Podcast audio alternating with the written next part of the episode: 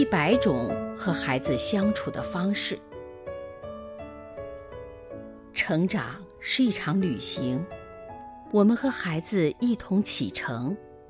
大家好，我是王宇。独特的寒冷学校，德国的阳光幼儿园这天举行毕业典礼，孩子们整齐的排着队。两只小手紧紧地握在背后，等待老师公布又一批勇敢者的名单。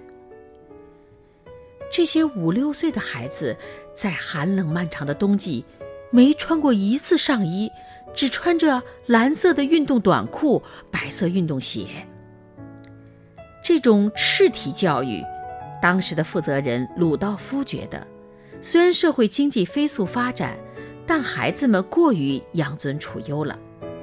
如果一个人能经受住一年四季风霜雨雪的考验，他必定会变得体格健壮、意志坚强。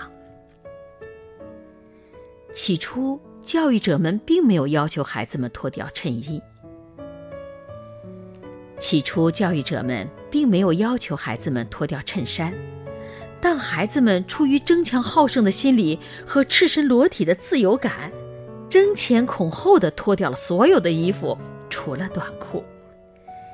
这计划一实行，父母们的反应是：这主意不错，不过我的孩子恐怕不行。一位家长这样回忆着儿子当初的表现：当时我心疼的不得了，他一会儿喊冷，一会儿哭，一会儿又发烧。但到了第三年，他变得非常健壮。有时候我感到天气实在太冷，就好心的劝他加衣服，可他充耳不闻。